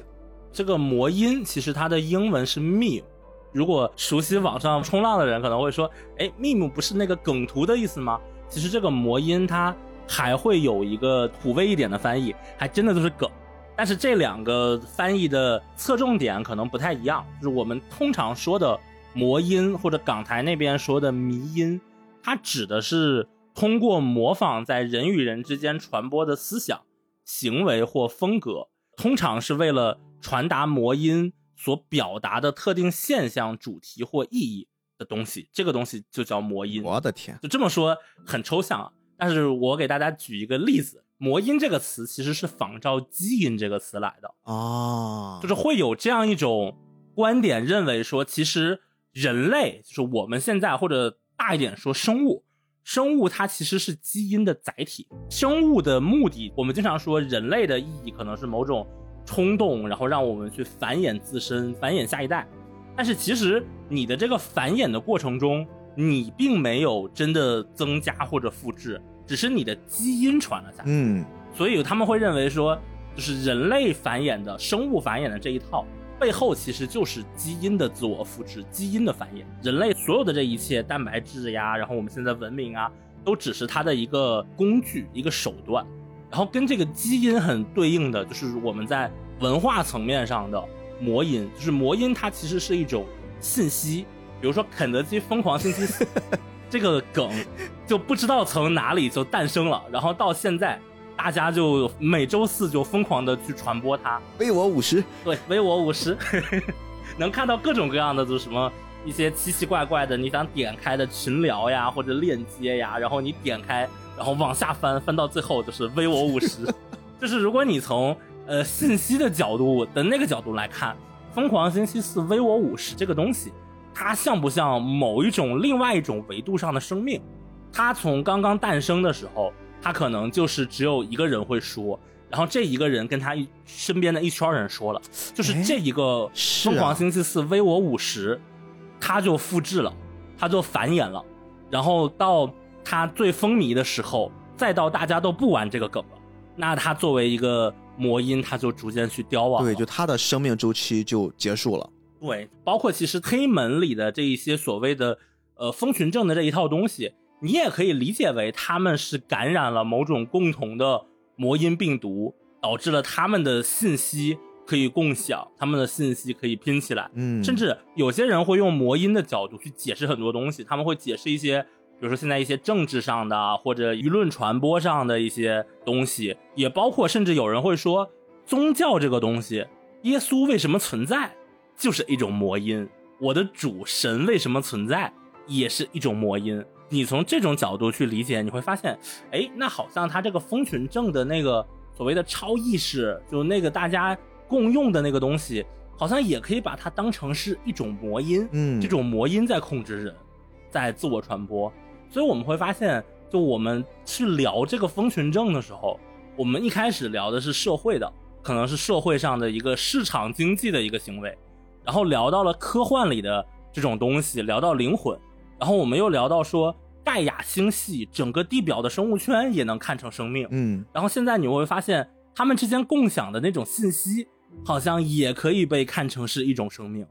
就这个我觉得也是科幻的最大的魅力所在。其实你刚刚在做这段补充的时候，我的思路其实一直放飞的是在。我们真实的这个生活环境到底是真实的还是虚构的？还是说我们所谓的自我意识其实并不存在？我们可能也每个人都在感染这个蜂群症的过程之中。我现在确实有一些拿捏不准了。但是呢，我们在这个作品里面必须要重新再说回这个主要的大反派啊，这个袁之人。袁之人袁老师呢，他他其实在这个故事里面给我们塑造了三段让我们觉得叹为观止的。充分展示蜂群症的表现。他最开始呀，潜伏在天泽，就是我们说这个脑科学家阿曼的女儿古丽的这个公司里面。这个公司虽然明面上在研究跟科学生活相关的、科学医疗相关的事儿，暗地里面我们也说了，他正在去监测一些通过脑插管产生的 bug 啊，各种后遗症啊，他们一直在监视这件事儿，但是。说的这个袁之人袁老师呢，他在里面最开始只是应聘了一个喂猴子的工作，因为他们的这个整个办公室坐落在一个废旧的水族馆里边，他们又建立了一套生态，这个生态周围养了很多很多的野猴子。原之人呢，他最开始就是在里面喂猴子，但是其实这是他自己想做的一次试验，因为我们说这个猴子呀，这种类人猿类，他们会非常接近人的一种演变，包括一些。器官一些思维都非常的接近，所以说这个东西是在验证他自己思维逻辑、自己的这套对蜂群症的认识最好的一种检验手段。他在这个故事里面用了一种什么方式呢？他让猴子们之间也先产生了一种高度的统一意识。其中有一只母猴子的小猴子被一家基因公司给关起来了，准备要拿这个小猴子做实验。对于这个猴群来说，就是他们种族里面有一个他们的同族被人抓走了，所以他们都想把这个猴子给救回来。这就是在群种群里面产生的高度统一的一种意识形态。然后原之人利用这个，让这些猴子们都感染了蜂群症之后呢，它会让这些猴子每个人只做一件事儿，比如说我要去解锁一个密码，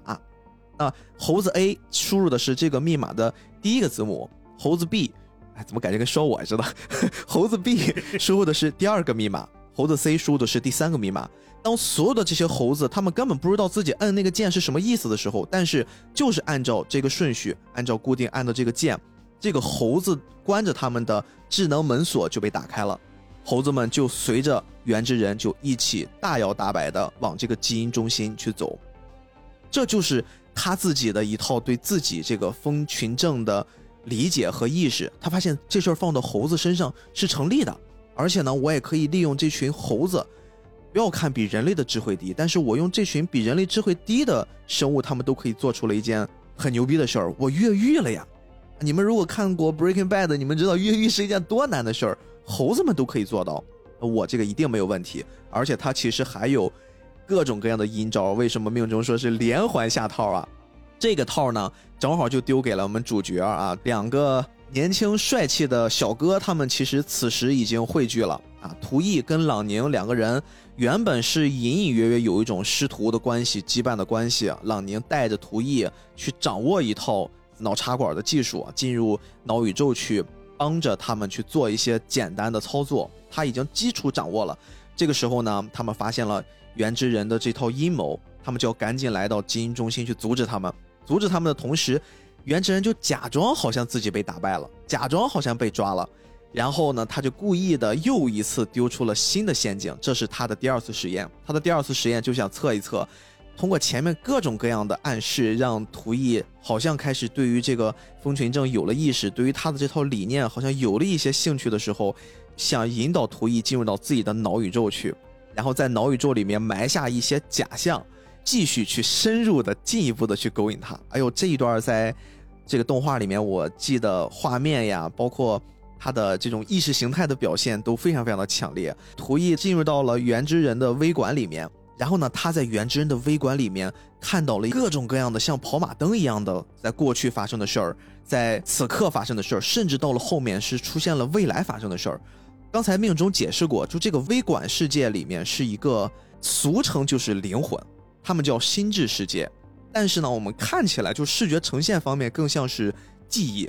朗宁会很直接的说：“我跟你们这些普通人解释起来很难啊，很难解释什么是心智世界。但是它不是记忆，它更接近是灵魂。就是我在看这一段的时候，我一直在产生一个嘀咕：我说这不就是记忆吗？因为图毅在原之人的微管世界里面，他看到了很多很多过去自己母亲，就是原之人年轻的时候，通过他母亲的经历、一些大脑什么的，他看到了很多过去发生的事儿。”包括绿洲是怎么建成的，包括原之人的自己的一些计划，但是后面突然有一个画面是还没有发生的，也是这个事件我们看到黑门最后一集那个重大的事件，原之人直接劫持了一个飞机，利用蜂群症的特点，让上面的所有的乘务长、机组人员、乘客他们都进入到了一种意识连接的状态。然后呢，这个时候就逼迫着图伊朗宁这一波人物要做出选择，他们到底应该怎么办？这个时候，故事就逐渐的进入到了一个主线一个高潮。我们当普通的人在面对蜂群症，而且这个蜂群症它自己的影响力，包括它的传播力已经大到一定程度了。即便图毅他们在此刻也做足了充分的准备，明面上是有艾萨的阻止，他们只能背地里跟着他们去做斗争。这个时候，他们接到了绿洲公司的一笔巨额的赞助，然后他们秘密的成立了一个地下实验小队，并且绿洲公司呢还把自己的一些很高精尖的人才全部都给裁掉了。他名义上是裁掉了，其实是全部把人才输送到了图毅、朗宁、古力。和姚倩书他们的这个公司里面，他们在这个公司里面秘密诞生了一个更高级的、更伟大的 一个科技公司。在这个公司里面的这些从前的医生，全部有了全新的署名，就叫黑门医生。而这群黑门医生专门就负责跟原之人战斗到底，跟蜂群症战斗到底。他们这个时候要面对两个选择：一个选择是先分出一波人去解决原之人所在的那个已经被蜂群症感染了。整个一机组的失控的飞机，另一组人呢，他们就要偷偷的潜入到绿洲公司，因为绿洲公司他们诞生的这个海豚系统，哎，就我们今天的这个嘉宾，他呢运算能力是目前这个世界顶级的，还有非常巨量的运算能力，他们必须要借助这个巨量的运算能力所诞生出的那个人工智能，直接的去跟蜂群症产生的这个人形超意识。这两股人类的虚拟形象直接的面对面去解决、去沟通问题，然后呢，就会引出了一个全新的概念。这块是我印象特别特别深的，这个就很像是一个两边都不是人，他们之间在做一个对话，他们两个人在对波，画面的表现形式就是两边在对波，但实际上的结果，这个人形智能重新再回到。鼓励他们面前的时候，他会给出一个信息。他说：“我作为这个世界上算力最强的人工智能，我自己的角度，我对于这个超意识的理解是，他还真的是人，他还真的不是一个什么你们看似一个由人类的或者说蜂群症或者是一些某种意识形态诞生的非人的东西，他就是人。因为人工智能对于人的理解，他说要具备三种意识形态。第一种意识形态呢，是由我们先天所诞生的这些欲望。”第二种意识形态是我们后天的勇气，第三个意识形态非常非常的重要，就是我们去平衡前后两者的这个东西叫理性。当一个物体同时具备了欲望、勇气和理性的时候，人工智能就称这个东西为人，这是他对于人的一种理解定义。他说叫三种意识。我当时在看到这一步的时候，我就在反思我自己。这个其实是柏拉图他对于灵魂的三种划分，就是柏拉图认为人的灵魂可以分成三部分，是欲望、勇气和理性。而在这三种意识形态都具备的时候，人工智能给它定义这种超意识就已经是人了。也就是说，我们现在确确实实的看到，我们这个大反派原之人他所利用蜂群症所诞生出来的这种超意识形态，他已经可以称之为人了。他真的实现了自己前面的那些构思，要让人类进入到下一个更高维度的进化。而在这个过程之中呢，其实这也是这个故事我觉得设计的非常非常巧妙的时候。他为什么一直希望图一能加入自己？甚至我们这儿要把前面我们留的一个很大的扣，我要给大家解开。刚才还记得我们前面说过，故事最开始第一集的时候，在三十三路公交车上发生了一个难以解释的交通事故嘛？其实这个交通事故就是袁之仁跟着朗宁的师傅张小泉他们在暗地里面谋划的。他们很早之前就已经选择了图毅，他们想通过这场交通事故去测试一下图毅是不是符合他们自己。预想的那个可以驾驭住蜂群症的人，同时其实也是接着借助这场事故，向图毅不断的开始给他洗脑，给他灌输。你看我们这个实验，我们的这个想法是多么的伟大。图毅在当时的那场表现，包括在后面几次经历的时候，他都表现出了自己的，也就是我们说对于人类三种意识其中第二种形态，就是那个勇气。他非常勇敢的在面对各种挑战的时候去救人，去完成了对于。自己可能目前来看能力之外的，通过努力，通过勇气去得到了一个很好的结果，让事情往好的方向推动的这么一个过程。但是本身呀，图一因为自己身上有病，加上天生的自己生活比较贫瘠，他一直在故事里面贯穿始终都在说一句话，他说：“我想有自己的选择，我不想任人摆布。”这个东西其实如果放到人的三种意识形态里面，这就是他天生的那种欲望。他是希望他渴望自己去做选择的，而当我们发现图毅已经在最后的大结局之前具备了人三种意识形态里面的前两种的时候，他距离真正成为原之人理想状态就差最后一步了。这也是原之人在那个飞机上设的最大的那个局，他让这个飞机上所有的人都感染了蜂群症，失去了意识。这个时候只需要。图毅在参与整个这个事件始末的过程之中，产生了自我怀疑，也就是人理性的那个部分。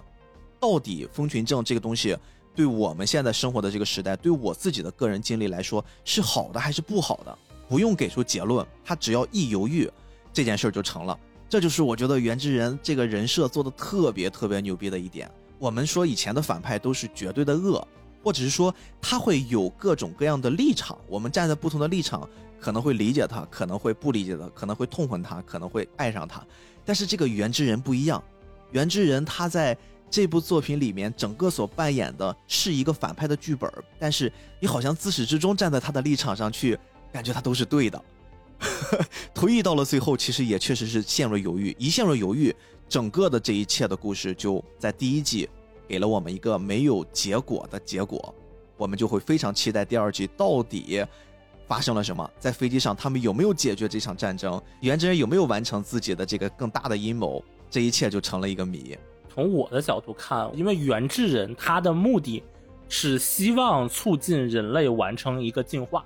而如果人类完成了一个所谓的蜂群形态、蜂群症的进化，他会共用那个超意识，而这个超意识到底是由图意产生的，还是由图意的妈妈产生的？还是由他原智人产生的，其实不重要。所以这个就是为什么看起来好像是他在帮图意去做一些觉醒，就好像是他在让图意去做某些事情。但实际上，最后一旦图意成功的把他的蜂群症散播出来，然后导致这个超意识存在，且这个超意识被论证为成为人之后，那他的目的就达到了。就他其实是。这样一个就是反过来的逻辑。对，而且他在不断的勾搭图意的过程之中呢，他有一次给图毅说了一个绝地风实验。那个时候，图毅其实还是懒得听他去说这些有的没的，一直在打断他。我就会对他这个打断的这个故事产生了一个极强烈的兴趣。我去搜了搜这个绝地风实验。首先，这个绝地蜂是个什么东西？它是欧洲的一个非常非常大的蜜蜂，黑色的爪子上有很多毛。但是这种蜜蜂呢，它的性情是温和的，它不会像我们说的这种大马蜂啊，或者是啊那些人会被它蛰到的那种蜜蜂一样，他不会轻易的用自己的那根针，可以说是蜂族里面的高富帅，昆虫界的战斗机。但是这个绝地蜂呀，他智商特别高。当时原之人在故事里面曾经给图毅说过啊，说过这个故事的前半段，他说。这个蜜蜂呢，因为智商很高，它会把猎物带回到洞穴的时候，先把猎物放到洞穴门口，然后自己先进到了自己的洞穴里面，先去巡查一圈，确定里面是安全的，没有什么自己的天敌在里面等着自己，然后呢，才把猎物再拖进去。他每次都会有这样的一种习惯，然后这个时候呢，科学家就会发现了他的习惯，产生了一种疑惑，他们就做了一个实验，就一直守在这个绝地峰，准备把猎物拿回洞口的这一刻。当发现绝地蜂进去巡逻的时候，然后呢，科学家就把这个猎物拿走，拿远一点儿。然后这个绝地蜂出来，发现猎物离得远了，他就把猎物重新再拿回到自己去勘察的那个安全距离。然后呢，这个蜜蜂再次进去回自己洞穴，重新观察一遍的时候，科学家再次把他的猎物拿走，就是非常非常的贱，就一直重复这个动作。然后呢，他们一直重复了四十多次，绝地蜂呢就来回拖了四十多次。重新把猎物再放到洞口四十多次，重新去洞口巡逻四十多次，就这个过程是一个非常机械化的重复。就这个实验会产生一个很有意思的现象和一个思考：绝地蜂本身这个行为的背后会被我们人类当做是一种智慧的行为表现，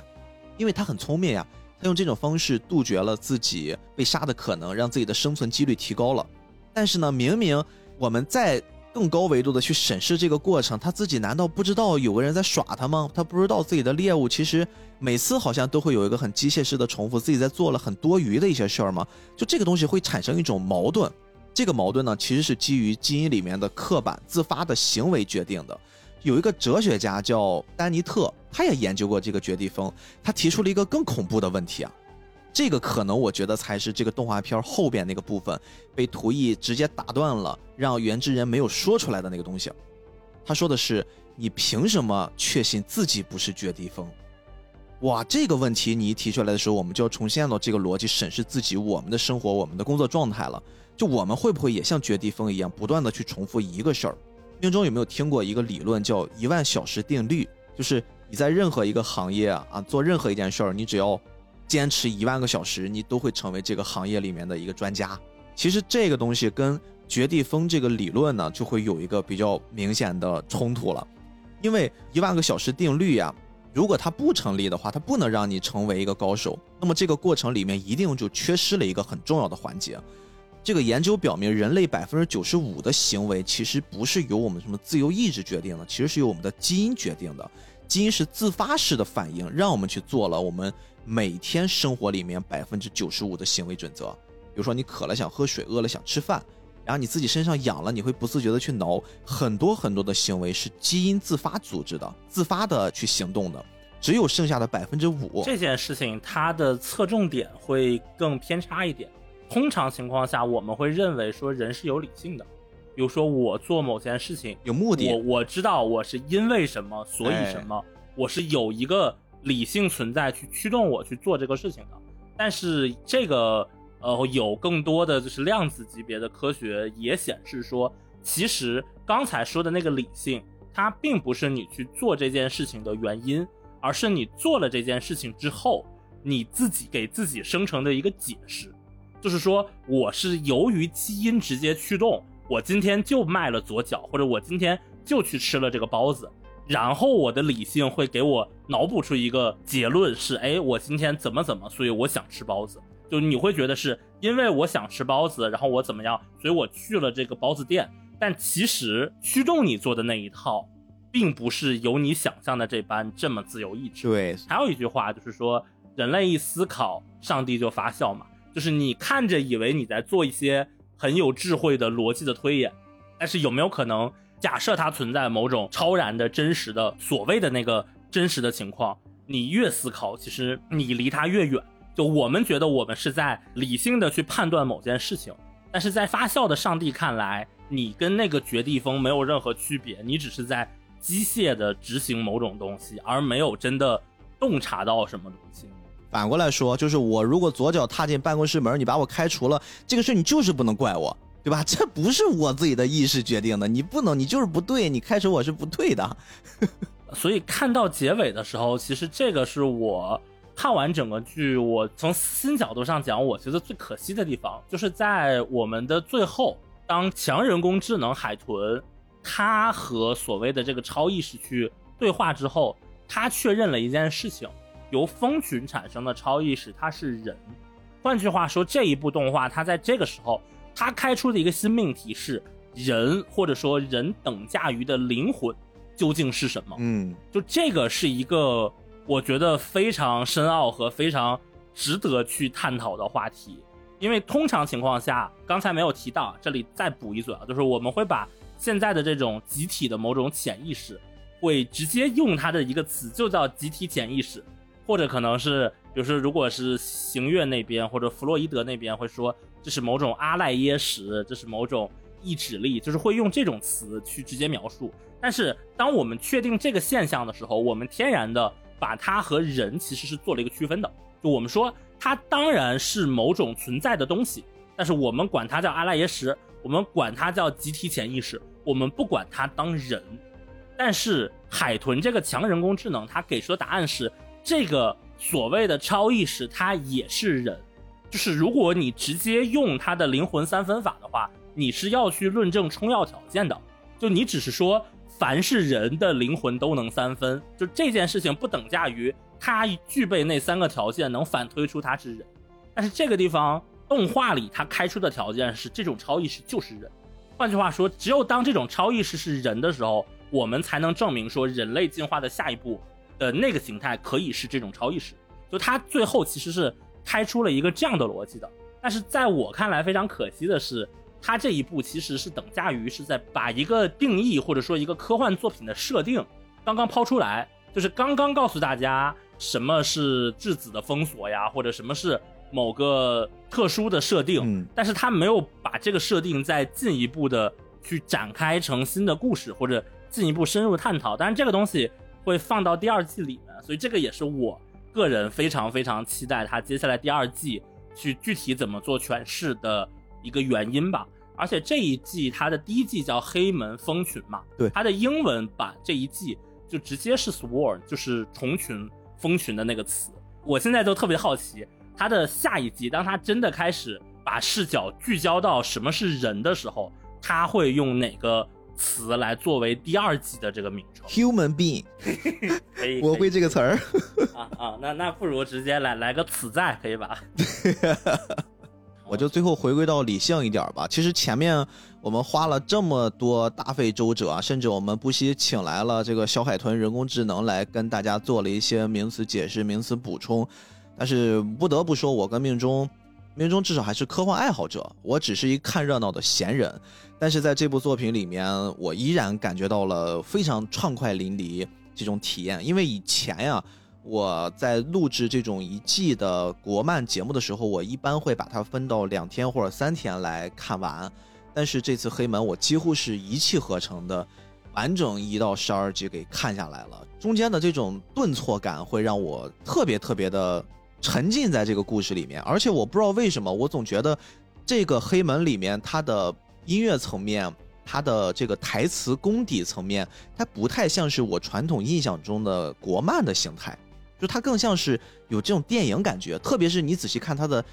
CV 在配音的时候，它不太像是动画里面的那种配音模式，可能有的地方要有动漫本身所带的这种中二气息和情绪高低起伏非常强烈。这个它会平平淡淡的、很真实的把话给说出来，传达出了我的意识形态就完了，它不会特别像动画那个逻辑，对，它不会有动画的那种夸张感。说实话啊，我一直觉得，我一直觉得三 D 动画和电影中的这些三 D 特效是一个没有明确区分的东西。嗯，就是我印象特别深刻的是，呃，应该是上一季的 S 级，它有几个就是全 CG 的动画嘛，然后做的实在是太像太像了，就是你直接让我看，我会觉得这就是一个电影吧，就我会觉得从三 D 的角度看。就这种三 D 动画和所谓的电影里的特效，它其实是没有很明确的区分的。嗯，然后我就会特别好奇，说如果真的给黑门的导演徐一超徐导，给他足够的资源，给他足够的卡司，在他的设想中，会不会黑门也可以变成下一部《流浪地球》一样的电影呢？我觉得这个可能性是非常高的。嗯，而且特别是黑门，它其实在 B 站上的除了十二集的版本之外，它还讲过三个总集篇。没错，如果把三个总集篇，哎，我给它拼起来，这个长度真的就是一个电影的长度。嗯，其实他自己在采访的时候也有表达过啊，就是他自己对于电影和动画当时呈现自己脑海中黑门世界的想法。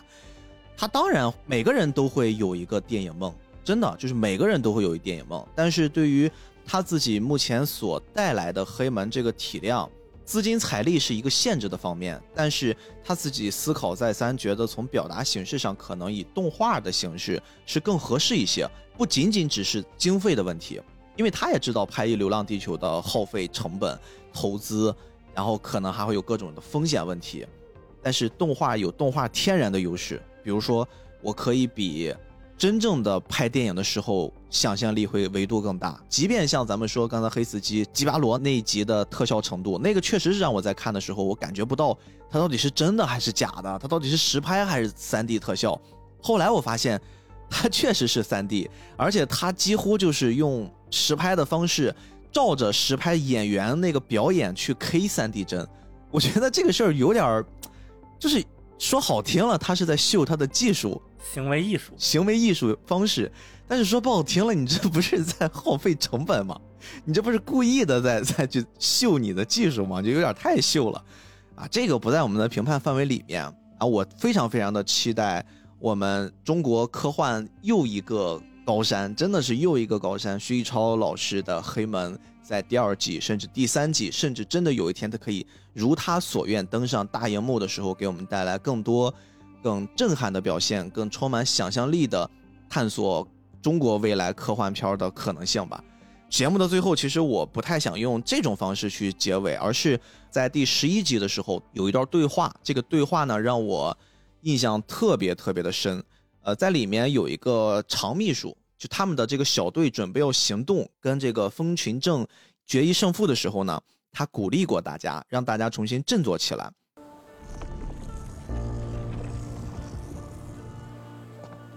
我知道你们很多人还不了解我们正面对的是什么样的敌人。说实话，就连我自己也没有十足的把握能解决这个问题。但是，总要有人站出来解决。我知道你们每个人来到这里都付出了很多代价。我师傅曾经跟我说过这样一句话：我们搞科研做技术发不了财，就算苦干一辈子，也不一定出得了名。但我们是开路的人，开什么路？出路。我们的存在就是为了在这个世界遇到难题的时候，给大家一个选择，一个可以继续走下去的选择。但在此之前，我们每个人都要先问问自己，为什么要选择走这条路？你们所有的牺牲、放弃，可能换不回想要的结果，甚至搭上自己的一切。你们最好先问问自己，愿不愿意面对失败、痛苦？愿不愿意在自己绝望的时候，仍然选择相信？相信当人们面对难题的时候，我们就是那群有能力给出答案的人。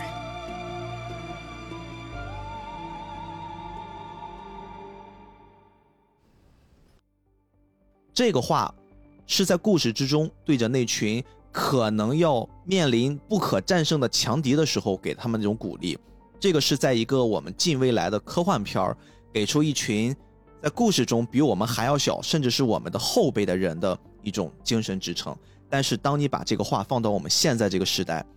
放到那些我们现在普通人所无法理解的，在为人类未来做出贡献、做出努力、带着我们走入下一个阶段的人的时候，它同时受用。甚至这句话，如果你把它放到我们更往前，我们中华民族五千年的历史，我们在每一个历史长河的节点之上，当我们的民族遇到了困难，我们的民族遇到了一些可能似乎在那个节点上看似无法跨越的坎儿的时候，这句话所包含的那群人，那群一直在前进呀，那群一群不肯放弃的人，他们坚信自己做的这件事儿它是生效的。所以我觉得这个话是一个科幻作品里面说出来的。但是它同时充满了人文关怀，也很适用于现在此刻在听到的你。你的身边如果目前正在经历，不管是疫情、你的工作状况，然后你的财产状况、你的家庭状况、你的各种方面，如果让你觉得你很难度过去，如果你觉得你现在做的一件事儿是可以影响世界的，你充满力量的时候，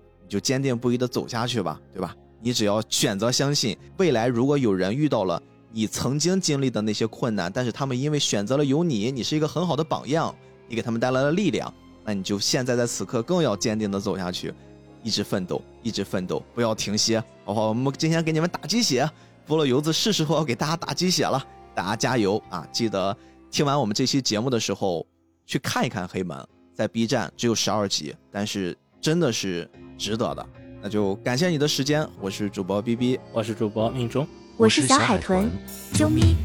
氧气散落在这片路。在未知中潜